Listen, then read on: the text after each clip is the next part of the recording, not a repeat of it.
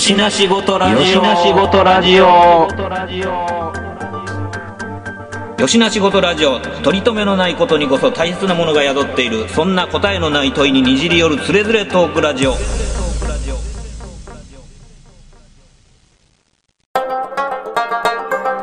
しの仕事ラジオやってよしの仕事ラジオ？知らんはい、始まりました。よしなしごとラジオです。今回お届けするのは私、トミーと、うっちーと。しげやんです。お願いします。お願いしよます。お願いします。はい。というわけで、まあ、あの今回も、まあ、あの、さして何の計画もなく、あの録音ボタンを押したところなんですけども、はいはい。はい。あのまあ、一応、えー、ウッチーとシゲヤンには、えー見てもらってるんですけども、久方ぶりに、あの、吉梨にメールが届きましたので、まずはそれのご紹介をしようかと思ってます。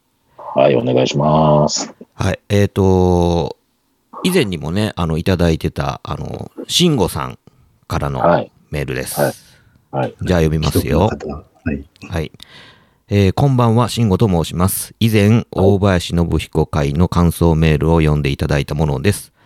い吉な仕事ラジオ200回突破おめでとうございます。ありがとうございます。ありがとうございます。えー正直、全部聞けてるわけではないのですが、喋ってる皆さんの年代と私とほぼ同じみたいで、たまに話題がぶっ刺さる時があります。最近で言えば、清涼飲料水の回では、当時の CM の話をしていて、よう覚えてはるなぁ、と感心したものです。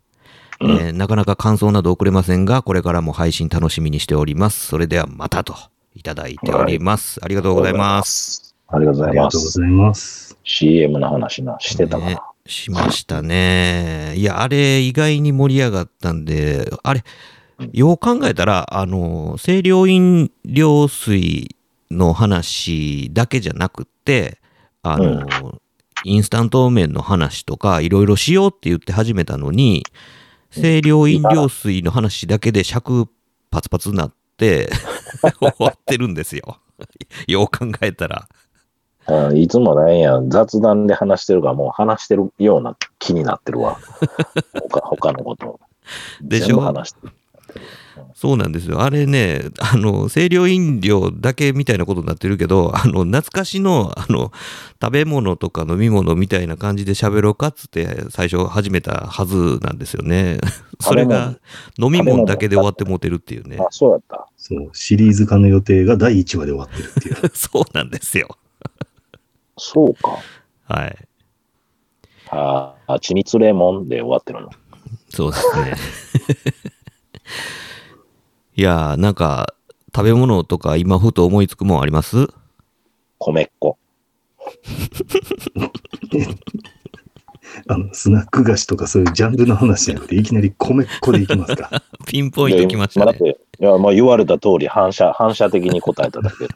いや、でも、ええのん出しますね。そうなったらブルボンビッカラとか出しますよ。うわ、ないわ、わからへん。それ何も、なんか幻のモービルスーツ級にわからへんわ、もう。あのーピッカラって昔、堺正明が CM してなかったっけ？あそうえーそうやったっけ？確か。これまた嘘言ってるかもしれんけど。筒状の箱のお菓子ですよね。うん、うん。筒状の、筒状の箱。で、あの、8分の5チップみたいな。え、いや、8分の5チップうわ四角完全に四角い。箱や、うん。箱じゃないですか。あの、今やったプリングルスみたいなやつ。はいはい、そうそういうやつ。えー、なんかこのさ、ちょっとの年齢差でお菓子ウォーズだいぶ違ったりもするやんあ。確かにね、それはありますね。うん。さ、365日ぐらいの違いでさ、うん。結構ちょっと違ったりすることあるよね。いや、このまあ間か送ったもんな、あの、なあれ、しげやんが言うたんだけ？ど、あの、佐藤、佐藤さん？佐藤くんああーはいはいはいはい。あれ、あの、なんか女の子もおってんな、山本さんとかなんかそんなんもいたよね。うん、なんかいましたね。うん。でしたっけ？田中君と佐藤君でしたっけ？うんそうそうあその、その、そうやそうやそうその二つがやねんけど、間に山本さんがおったりとか、だから後に僕調べてん、それ。いや、なんかね、あのーすごいドンピシャな、そういう YouTuber みたいなのもおるから、今。あ、そうなんですか？そうそうそう。み見たらね、その、うん、袋麺、なくなった袋麺、いつの間にか消えた袋麺とか、いつの間にかなくなったスナック菓子とか、そういうのばっかりやってるチューバーがいるんですよ。へえ。でそそれ見ると、わあ、うわうわって、多分、多分、シゲヤン持ってる大百科かなんかで、全部載ってるんやと思うんだけど、なんか、すごいな、え、もう、俺も知らんで、みたいな。やっぱりお菓子って、その流行りのお菓子って、やっぱそのい家柄もあったりとか、あるやん。まあまあまあまあ、あのーその時に、こう、財布を握ってるおかんが好きかどうかっていうので、こう、その家に、ね、こう、たどり着く前にそうそう生き絶えてしまうお菓子もあるわけでね。そうそう。なんか、ううち、うちブルボン多いな、みたいなのがあるやんかう。んうん あるやん。で、あの、あ、ブルボンはこういう家もブルボン多いなとかっていうのがあるやんか。ありますね。うん、あのーおばあちゃん家に行くとこれ食べるよね、みたいなお菓子とかもありますやん。あるあるあるある。うちおばあおったからな。明治生まれのおばあがおったから、明治生まれのおばあが抱えてるお菓子は、全部子供の口には特に合わないやつが多かったけどね。いや、だってうちなんかね、うん、ルマンド食べたいのに常にホワイトロリータしか買ってけえ。あ、出た出た出た出た。やっぱりブルボンやないかい。そうやブルボン、ブルボン縛りや。まあね、あの、ブルボンだけで、まあまあ話できそうですけどねあ、。ほんまやな。庶民の、庶民の方、ブルボンで。うん。あと、まあ、あの、僕、あんまり詳しくないからあれですけど、その、菓子パンとかもね、あの、まあまあ、お菓子と同じぐらいね、その流行りしたりそうみた、いね。そうみたいね。うん僕もそっちはあんまりやけどな、パン、あの、若い子って異様にパン好きな子、どんどん多なるやん、米離れていくから。ああ、だからそのジェネレーションで多分あるんやと思うんですその一定感のあるパンのうん好みみたいな、もう多分歴史的に、あんまりそこでも探ってるやつが見えひんな。まあまあまあ、そうですね。まあ、あと、地方性とかね、あの、ああ、あるよね。揚げパンって言ったら関西やったら、こう、砂糖まぶしのうん。はいはい。揚げたやつですけど、はい。関東だったらちびまる子ちゃんとかに出てくるのは、あの、きなこまぶしなんですよね。何や、それ。静岡？清水？うん。とか、あと、滋賀県特有のサラダパンっていう怪しげなパン。おーあれ、何やったっけ？たくあんやったっけ？そうそう、たくあんマヨネーズあえっていう。うん。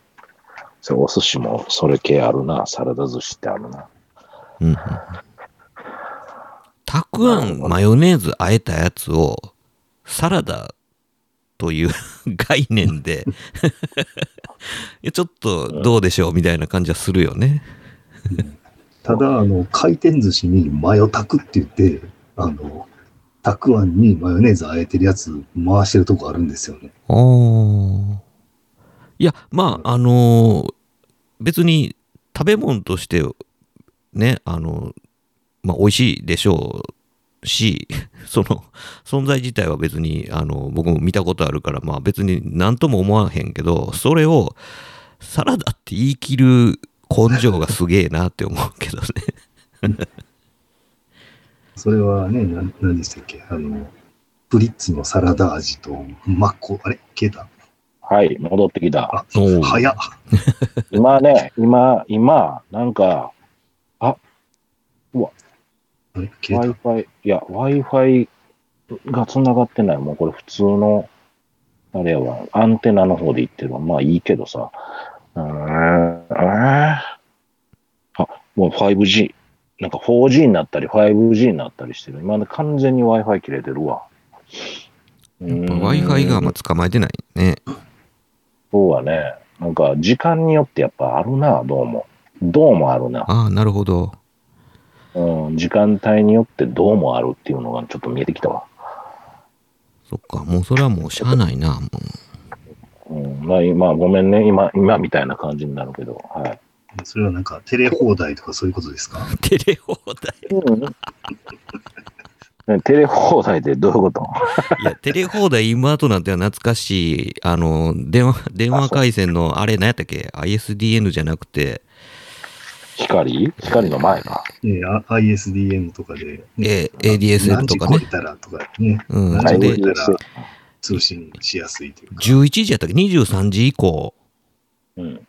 テレ放題タイムってなって、で、もうその名の通り、えーその、かけ放題の時間帯になるから、あの、インターネット、そその、やるんやったらもうテレ放題タイムでやるってなるから、そこに集中すんねん。集中して、そうそうそう、なんか完昔全、に通勤ラッシュ状態に。うん、パンクすんやな。なんか、なんか人気サイトとかやと、なんかこう、アクセス集中したりとかっていうようなことがうんあったりとかしましたよね、なんか。なるほどね。あ、これ今 5G になったり 4G になったり、行ったり来たりしてるな。完全に今 Wi-Fi 切れてるわ。うんまあまあ、いいっすよ。あの、通常の電波でやっております。はい。はい。まあなんかね、まあ口を開けば懐かしい話ばっかりしてますけども。いやーその前段も MD の話してたから。いや、なんかね、あのーいや、この間も僕、あえっ、と、メッセンジャーにちょろちょろっと入れた話ですけどね。うん。あのーえっ、と、何やったっけ、えー、立てこもり犯はいはい。ね、あのー、籠城して人質取っての立てこもり犯はいに対して、あのー、まあ、完全に包囲されてるみたいなこと言って、こう、あのー、警察がね、なんかこう、あの、人質を解放して、今すぐ、あのー、出てきなさい、投降しなさい、みたいなことを言うくだりあるじゃないですか。あるある。ね、あの、刑事ドラマとかでもよくあるやつですよ。はい。で、あの時に、あのー犯人のおかん呼んでくるのとかもあるあるじゃないですか。あるある。もう、言った漫漫画の一連の。はい。ね。で、あのーおかんのこう泣き落としで、はい。あのーたかし、何やってんの？みたいな。うん。まあたかしかどうかは知らないですけど、うんうんまあ、なんかそういうくだりがあったりとか、よく、まあコントも含め、その刑事ドラマ、もろもろでよく見るじゃないですか。うんで、まああれ、実際にその、何やったっけ、えっと、浅間山荘の時もやったでしょ、やったやったやったやった。やったけど、発砲したな、あれな。うん。で、それ、ほんまに有効なんじゃろかって、ちょっと僕思ってたりとかしてたんですよ。当時、その刑事ドラマ見ててもね。うん。もうその、だいぶもう抜き差しにならん状態じゃないですか。そうやね。そこでまあ、おかんの泣き落としがどこまで通用すんねやろな、みたいなところもあったりとかするし、で、それがなんかまあ、あったなと思って思い返して、ちょろっとまあ、ググったりとかしたら、あのーいや、これなんか日本だけじゃねえって思ってね、なんかちょっとググってみたんですよ。ほんなら、やっぱり、あのーアメリカとかやと、あの少々人質怪我してもええから突入するみたいな。感じが、まあ、先行するから、あの、おかん呼んできてとかっていう発想自体ないみたいなこととかね。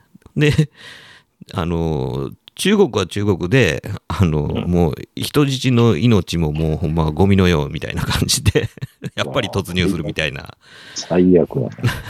感じみたいで、だからなんかあのね、犯人の親、おかんとか呼んで、なんかこう、出てきなさいみたいな、こう、呼びかけをするみたいなのは、やっぱなんかこう、日本特有のメンタリティが生んだ、なんか、あの、やり方なんかなって、ちょっと思ってたんですよね。まあ、あの、ざくっとその、ググっただけなんで、そのなんかアメリカと中国の例ぐらいしか見てないですけど、うんまあ、予想にそういう国がひょっとしてあるんかもしれないですけど、ね、なんか、思えばそういうなんかこう、まあ演歌調というか、何わ節な感じの世界観じゃないと、そういうのって通用しなさそうじゃないですか。うん。うんなのでね、なんかこう、それがこう、ワールドスタンダードみたいに思ってたらちょっと違うやろうなって思ったんで、なんかそんなんちょっとググってみたらそういうことが出てきてね。で、これ今もやるんですかね？今もしそういうなんかこう、籠城して人質を取ってるみたいな事件が起こった時に、なんか親呼んできたりとかするんですかね？いやー、あれじゃない。それって、浅間山とか、あの、70年代とか、あの時って、やっぱ日本の、その県警の考え方とかもだいぶ古かったからでしょ？うんどっちも、どっちも生存確保っていう形でしょ？うんうんうんうん。で、それがもう徹底されてたっていうか、もう命やった、国の命やったからもうそうせなあかんみたいな。うんだけど、多分基本は、やっぱり、その、うん被害者の数は出すなよっていう、あの、記憶に新しい言うてももう古いけど、あの、あれあったやんか、あの、スワットが初めて出てきたバス。ああ、ありましたね。バスのやつ。うんはいはいはい。あれ、まあまあな、まあまあな中継量やったよ。やっぱ浅間山に匹敵するぐらい。うん、衛星になってからの、うんうんあれでスワットが初めて出てきてって言って、だからやっぱやり方変わったんちゃう？ああいうふうな。心理戦とかいろいろ、やっぱなんかネゴシエーションみたいなのとかうん。もありありつつっていうのももう多分変わってきたんやと思うけど、うん。で昔の70年代の映像のそのフェリージャックのやつとかでも顔とか出てるしね、当時のやつ。ああ、そうですね。うんうんモザイク今は放送上消してるけどさ、うん。うん。だからやっぱり報道のあり方と、まあ、並行してやけど、やっぱり日本自体がそういう、こう、あの、熟成していく方向に、僕らだから豊田商事とかめっちゃ記憶にあるやん。いや、ありますね。あれやばかったやんか。で、うんその次、まあ、オウム、オウムになるのかな？うんまんじゅう、まんじゅうが刺されるうんとことかっていうのがやっぱやっぱ記憶に残ってるけど、まあ、でも豊田商事がまあまあ、ショッキングやったかな。そうですね。血まみれやったもんね的。にはねうん、血まみれやったからな。うんうんだから、やっぱり、まあまあ、そそれ、ね、親呼ぶまでに行き着くあれじゃなかったけど、まあ、あれもだから報道のあり方もね、問題ありありみたいな話になってたけどさ、うん。うん結局、やっぱ、うん、あの、高速バスのやつなんかそうだよね。もう完全にそういうのはなくて、うん。うん、なんとかこちらだけの力で、なんとかっていう風な感じじゃない？そうですね。もう、多分まあそういう、なんていうのか、こう、最小限うのんその被害で、こう、制圧するっていう、うん。なんていうか、こう、マニュアルじゃないですけど、なんかそういうのがあるんでしょうね。あのね。うんこういう場合はどうするみたいな。うん、スワットも結局、だから海外の、あれでしょ、うん。から学んでやってて、で、あれで初めて、なんか、うわ、すげえの出てきたな、みたいな感じになったわけやんか。うんそのそそれまでそれこそ今言ってる話のように、親とかの声聞かせるとか、そういう電話つなぐとか、うん。そういうのがスタンダードというか、まあ、ドラマでもよくやられてるやり口やけど、ね、そういうんじゃなくなったのはもう、あれ、み見せられたのは全国ネットでね、うん。あのあれが初めてちゃうかな。なんかああいうね、機動隊の格好した人たちやん。ちょっと機動隊とは、もう一つ違う、ちょっとなんちゅうのか、スリムな感じのね、かっこいい感じのあれやったけど。うんそうですね。だから日本だけちゃう、逆に言えば。その、あれで、うん。そういうふうなことやってんのって、他の国にあるかどうかわからんけど。いや、なんかね、そうなんですよ。なんかそ、ふとね、そういうのを思ったんですよね。なんかこれ、世界で通用するって思って。いや、まあ日本でも実質通用してなかったわけじゃないですか。なかったよね。うん大体、大体発泡しよるからね、そんなとこやけど、まあ、それこそね、あの、なんていうか、刑事ドラマ、花盛りやったじゃないですか、その、はい太陽に吠えろ的なやつとか、はい。ね、なんか、西部警察、西部警察は売ってまうか。いや、もうあれはあかんよ。もう、あの、時系なの、あの、サンダーバードに近いんちゃう、あれは。サンダーバードのもうちょっと、もうちょっとやっちゃってる版じゃない？うん。はぐれ刑事純情派とか やったら、おかん呼んできそうやね。読んできそう。うん。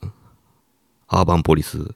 とかね。あれ、ああれ何やったっけ？えっ、と、原哲夫が出てたやつ何やった？原刑事、刑事、え部長刑事でしょ。あ、部長刑事。アーバンポリスの前ですう。ん、そうそう、部長刑事とかやったらあるんじゃん。カツ丼とかも全然あるんじゃん。ああ。そうですね。国の、国のお母さんも悲しんでるだろうな、とかっていう。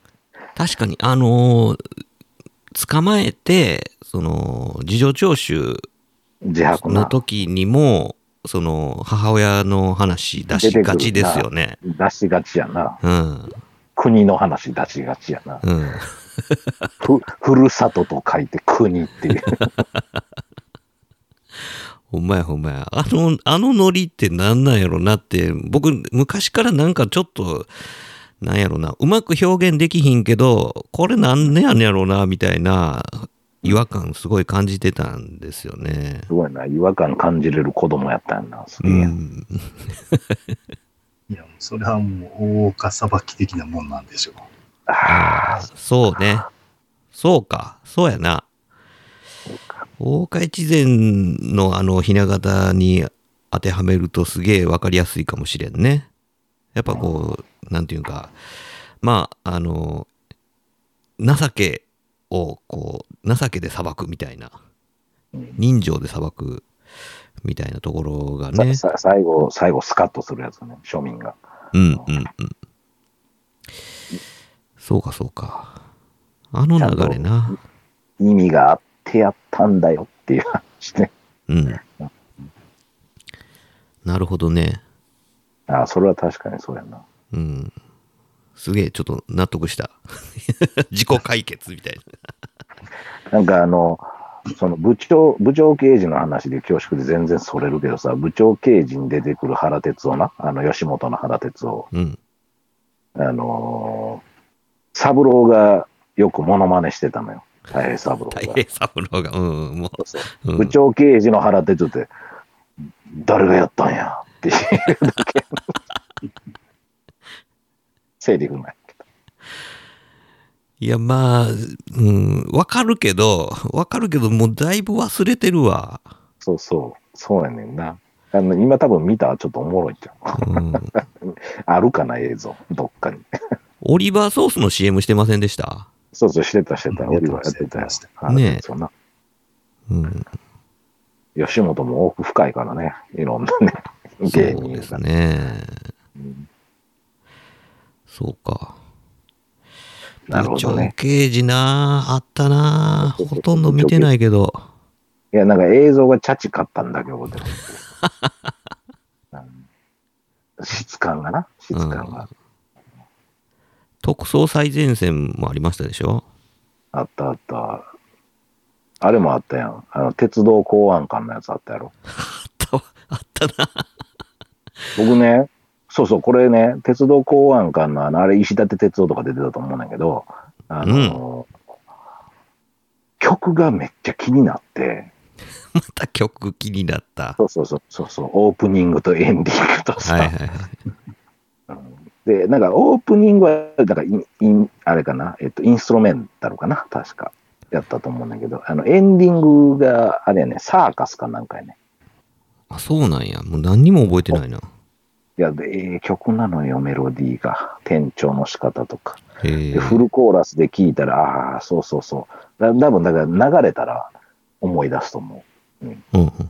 う。なんかあのエンディングの、その、なんか空撮で上からこう、列車が走ってるの撮ってるのに、スクロールがぐわー上がっていくのとかって、めっちゃ思い出あるから、ああ。うんなんかそれとメロディーがぐわーっとこう一緒になるんで。あの、サーカスのホホームタイムエクスプレスでいけるはずやと思うねんだけど、ちょっとまた、あの、皆さん気になったら聞いてみてください。ああ、これこれっていう人はいると思いますよ。あの、よく、よ非常によくできたコーラスワークとメロディーで、いい曲です。名曲です。なるほど。あんまりね、刑事もんはフォローできてなくて、うん。ありすぎた、松ぐらいしか見たことないんですよね。あれ、いや、トミーと松もね、今ね、あの映像残ってんの少ないのよ。動画でちょっと見てんが、それもね、これ、あの、イントロの曲気になって、むっちゃ調べたんようん。イントロだけ短いのね、あれね、あの、オープニングのインストの曲でギターだけなんだけど、メロディーが。うん、なかなか、覚えてないななんかあの映像はあのタバコの煙がそれぞれのキャラクターのイラストにこそううなるなるね。なるね。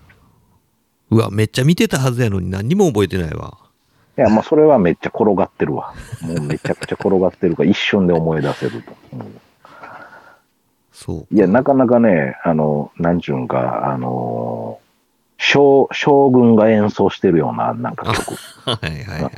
うんぽい感じのインスト。よくできてる。あの、弾いてみたっていうのも結構出てるから、うん。だからカッバーされるような、なんかお手本曲。まあ、尺、尺がちょうどいいんですよ。うん。やけど、まあ、なんか転がってるちょいちょいつまんでるうん何話かのドラマのやつあるけど、まあ、なんかめちゃくちゃやな、思って。うん 今見た。かなり面白いな。大英ドラマに通じるんじゃない、うん。だからまあ、あんまりしっかりした、その、なんていうか、謎解きとかね、じゃなくても、あの、無理くりでもよかったんですよね。そうそうそうそうそうそう。どうやって、あの、富子って言われるかっていうだけの、あのシーンにつながりさえすれば、まあ、あとはどうとでもなるみたいな。そうそうそうそう。今、最後は殴り合いで解決ですしね。うんそうそうそうそう。なんか今、チューブで転がってる、多分丸々はあるやつは、なんかね、あの、えっと、言った敵役、犯人、犯人が、あの、なんだお前、富子って言うのか？って言って、あの、発奮するパターンになってたよ。あの、松崎しげるが言わないっていうパターンのやつが流れてるわ。お前女みてえだなとかやって、殴り合いしながら、女みてえな方るなみたいな名前なんだなって、お前の女の腐ったような、それは富子って言うんだよとかって言って、あの、音楽が流れて、わちょーってなるっていうパターン。それ、その、なんていうんか、そのなじり文句、聞くだに、今絶対流せへんやつやん。あ、そうや、そうや、そうやわ。そうやわ。ブラ、ブラ、ブラッシュもできへん。そう、もう、もうリニューアルとかも絶対無理やん、もう。コンセプトがもうそれやねんから。で、あの、い大体その、あ、ひ暴れまくって、暴れまくって、で、敵全部倒して、うん勢い余って、なんかプレハブ壊すっていうやつも出てたで。勢い余った力で、もういいんだ、やめろ、やめろって止めてるんやけど、もう、ちょっとした超人ハルクみたいになってるやん、もう。そうそうそう。でもその壊れ方がなんかドリフっぽいの。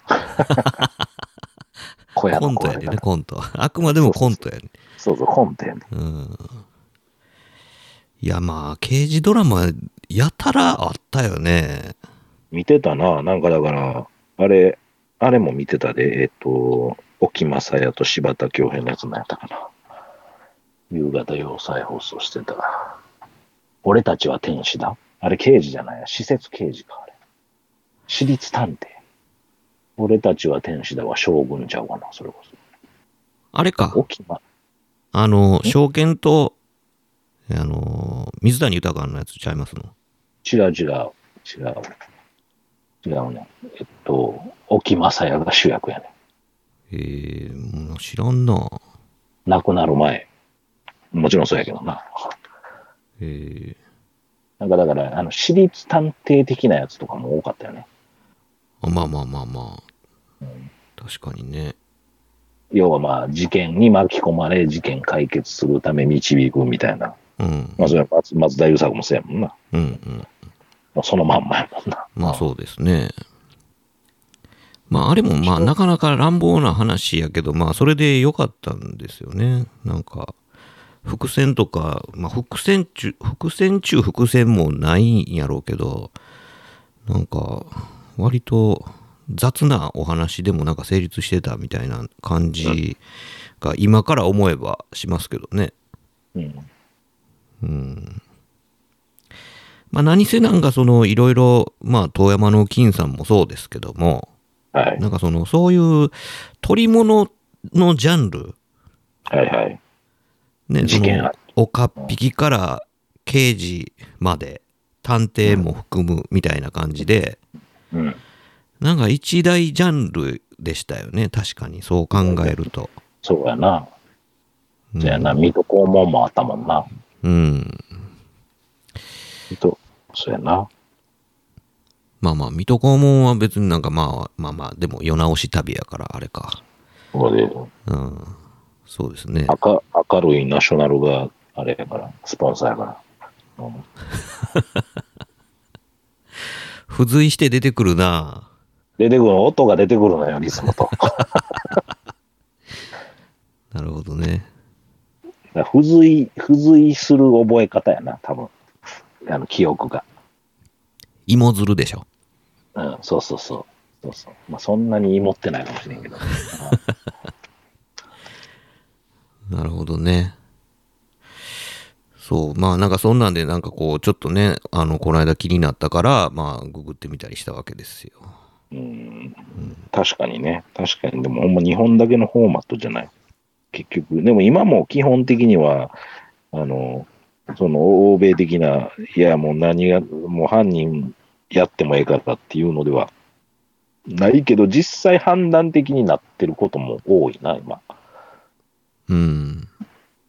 犯人書類送検的なパターンね。ねえ、なんか、そうそう、あのーあれ、フランス人やったっけ？なんか、あのーシティハンター自社版した人おったじゃないですか。外人で。はいはい。あれとかも、あ、あのー見てめちゃくちゃようできてて、あのー再現度の高さといいね、その、あん時のそのギャグのノリみたいな感じをすごい踏襲してて、ようできてるし、なんか楽しく見たんやけど、この、なんていうかこう、ギャグパートと、あの、シリアスパートの、あの、ノリの違いみたいなんそのコミカルなノリの違いみたいなんて、あのちゃんと彼らもわかるんやななんて思って見たんですけどまあ相当だからまあそういうのに精通してるからやとは思うんですけどみんながみんなわかるわけじゃないとは思うんですけどあのまああるじゃないですか毎度毎度あの最後あの100トンって書いてあるハンマーでどつかれたとするじゃないですか。あの感じとかって、なんか、あの、急に、急にハンマー出てきてこれなんやみたいな風にはならへんのかいなって思うけど、まあ大丈夫なんやなっていうのにちょっと安心したりとかね。うんなんかこう、うん、日本ではもうそのなんかこうギャグものとしては普通にあり得るやつで、あの、例えばなんか急に、えっ、と、なんかこう三頭身キャラになったりとかあるじゃないですか。ああいうのって、なんかこう、何が起こってるのか分かれへんとかってならへんのかなって心配したりとかするんですけど、これ案外大丈夫やったりするんでしょうね。むしろ、むしろそれが日本ですね、みたいな感じで、その文化を、よっしゃ、これが日本っぽいんやって思った受け入れ方であれば、むちゃくちゃ逆に浸透するっていうか、うん。うちうちはないよね、うちはこんな感じはないよねっていうのが、うん。もうもうそのオチって、あのー、タツノコ系全部そうやんか。タツノコ系全部そうですか？キャシャーンとかないでしょ、そんな。あ、まあ、キャシャーはないけど、あのごめん、ヤッターマン系、タムボカンシリーズはそうやん。まあまあまあ、そうですね。うん罪を憎んで人を憎まずなわけやから。だからなんかそそういう、そういうところギャグ落ちみたいな、落ちみたいな。で、それって言ったらおお笑いの文化というか。でもまあそうですね。うん、そそれね、逆逆はありなんですかね。その、普通の頭身の人が三頭身になるのの逆で、例えばこう、ダッシュカッペイとか、ドクタースランプののり巻きせんべいとか、カッコつけたら、頭身でかくなるじゃないですか。なるね。あれも理解してもらえるんですかね。確かにな。あれ、どうなんやろうな。通用すんのかな。でもまあ、要はまあ、その、なんていうか、こう、えー日本の漫画文化に、こう、精通してる人たちやったら、まあ、それをまあ理解した上で楽しんでるんでしょうけど、そのなんか一般的なレベルでもう理解できるもんなんかどうなんかっていうのは、ちょっとどうなんかなって、怪しいなって思うところはありますけどね。うん。いや、そこはちょっと調べてみないとわからないですよね。その辺はね、なんか、このキャラクターが出てきたら常に背景バラみたいなとかね。バンコラン的な。ねえ。いや、まあ、分かれへんよね。まあ、それ、もうほんまに、そういう調べた人がおるんかどうかも知らへんし、どうなんか分かれへんけど、いや、なんかその、シゲアンが前に、えっ、と、なんか調べてくれてたじゃないですか、その、えっ、と、漫画の、えー漫画を消費してる、うーなんか金額、世界で比べたらみたいなやつい意外とこうフランスがあんまり消費してへんっていうやつでしょ。うん、そうです、そうです。なんか、え日本、日本ぶっちぎりなん？日本がぶっちぎりで、で。そまあ、週刊漫画あるからな。うんう。うん。で、だからその漫画そっちでアに、メリカとか中国でしたっけね。うん、で、フランスは日本のこう7分の1ぐらいやったっていう。えうん。そう。だから、シゲアンがそれ調べて、シゲアンが言うには、その、ジャパンアニメーションとか、クールジャパンとかいろいろ言って、海外に輸出するんや言うても、海外のマーケット、日本ほどでかくないから、知れてるんちゃうかっていうご指摘があって、ね。え、それが、だからまあ確かに、そんそんなに消費されてないんやったら、っていうか日本がなんか異常に消費してるってことやから、なんかそれを当てにしたとて、多分日本でいうところのね、こう10%、20%ぐらいがこう、ね、割増しになるだけぐらいの話やったら、なんかそんなに頑張っても、なんかそもそも世界にそんなマーケットないでみたいなことになったら、もう意味ないなっていう。海産物を中国に売りに行くっていう話とは全然わけが違うなと思って。うん、そうよね。ほんまに。海産物はまあ、あの、あればた食べるもんね。誰でも。例えばね、なんかホタテとかやったら中国、中華料理だったらだしに使うでしょうっていう売り方ができるじゃないですか。うんうん。そうなんよね。なんかだけど、あなんちゅうの、目の前にあったって、あの、漫画読めへん人とか、アニメ見えへん人とか いるわけでね。別にそれを摂取しなくったって死にゃせんしね。うんうん。ってなると、なんかやっぱり、そら、ね、食べ物を売ることかんからしたら、それはまあ絶対必要なもんやないだけにね、うんそないマーケット広がらへんしないでしょうよっていうのからすると、そんなクールジャパン政策頑張ってもあんまり見入りないんちゃうみたいな。うんだからなんか、こう、その習慣がないところに売りに行くても、フランスに、あの、米食をこう普及しに行くみたいな感じじゃないですか。ほんまにね。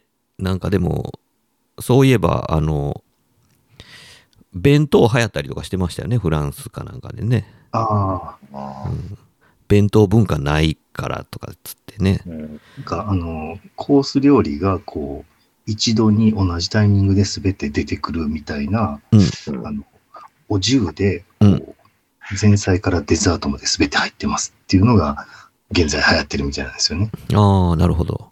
うんで、弁当なのにテイクアウトしないでそこで食うんですよね。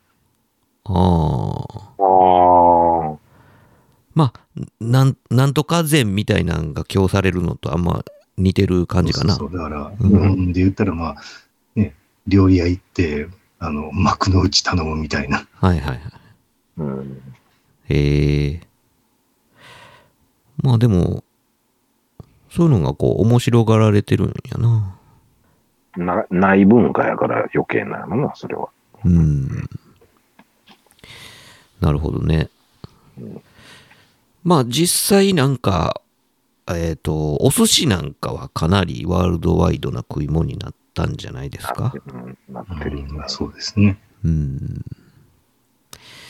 まあ、やっぱり食べ物はなんかちょっとまあ珍しさ半分でちょっと食べてみようかっていう感じになりやすい分、やっぱり、なるほどね、口に入れるもんやからな。うん、広まりやすいのは広まりやすいですよね。で、またその、その国に入ったら、その国の人の口に合うようにアレンジするじゃないですか。うん、うん。まあ、あの、あれでしょ？カリフォルニア巻き的な感じのアレンジが出てくるってことでしょ？そういうのとか、うんあとはあの、ん日本で米不足やった時にインディカ米入ってきた時にどうやって美味しく食べるかってすごいいろいろこう研究されたじゃないですか。うん、ううん。あったねうん。確かになんかそうやってまあ、あのーアレンジして、こう、こんなん、こんなんお寿司ちゃうわっていうもんが出てきたとしても、まあそれはそういうもんなんですよね。うん。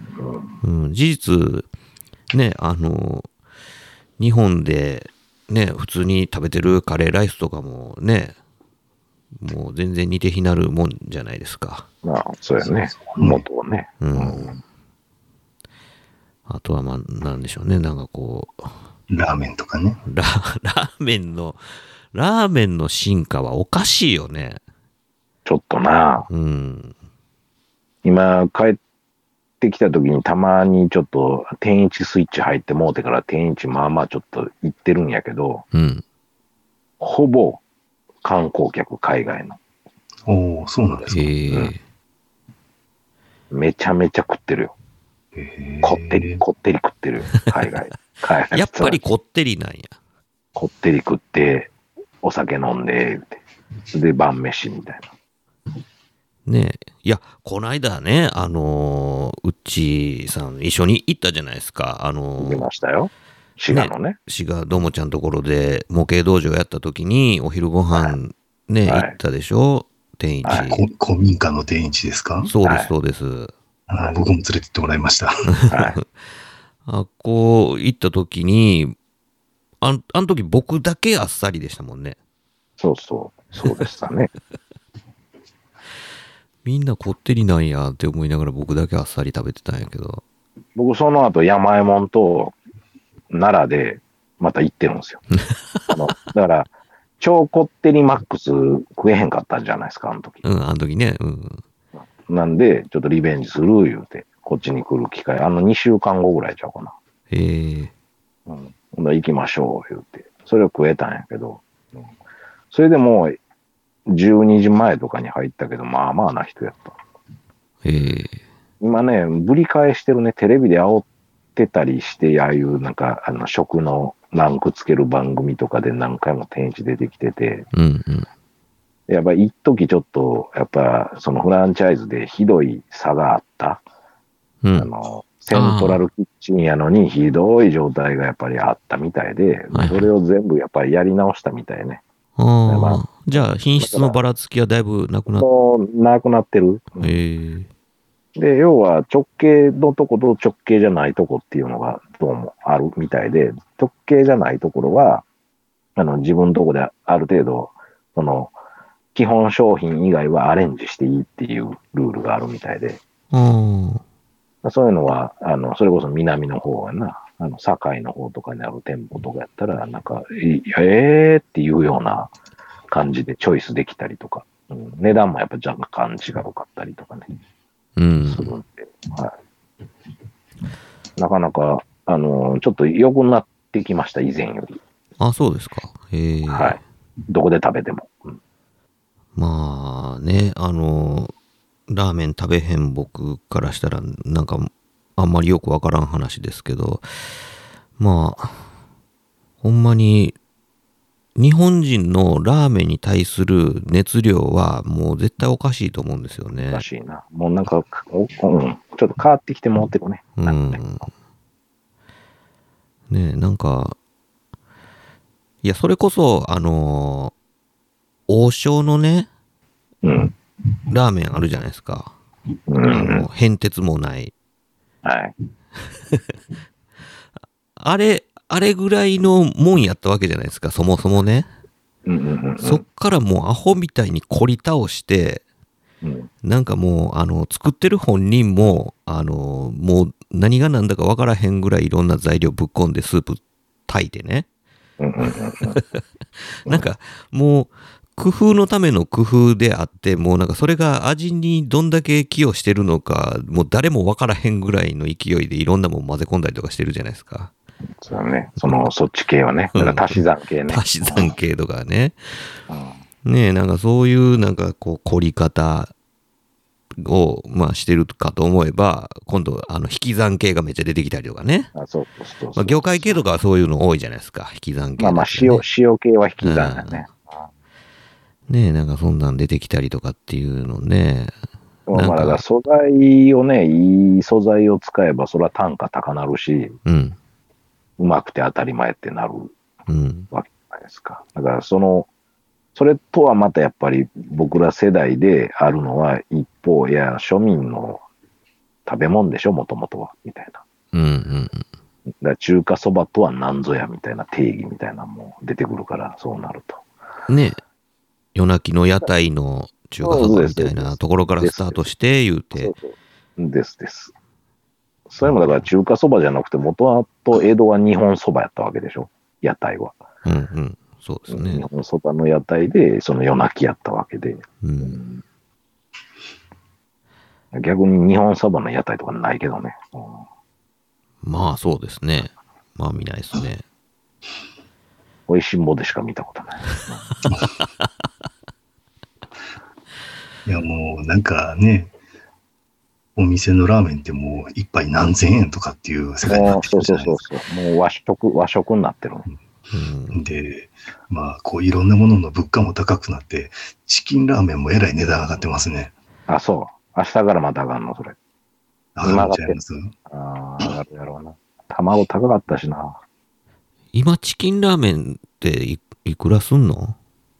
いや、一袋百何十円かしてたと思うけど。まあ、マジか。で、こう今だって5食入りが400何十円とか500円ぐらいいくよ。あ、そうね。もううんサンキュッパとかじゃないんやな。うんそっか。もう一袋100円は普通に取っていくスタイルなんやな。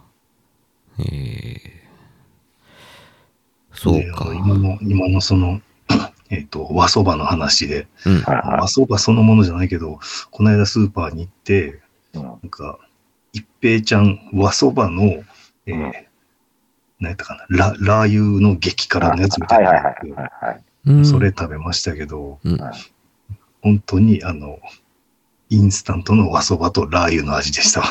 いや、まあ、そらそうやろな。もうもうちょっとなんかね、あの、ラーメン的なんかなとか、日本そば的なんかなとかって思ったけど、そっち系は難しいねんな。もう、どん兵衛の普通のつゆの方でいい、もう完成形やと思うわ。あれで。あれ以上は無理やと思う。だからそれは、あの、あれよね、その中華麺の油そばスタイルを、こう。日本そばに落とし込んでいったっていうことよね。うん、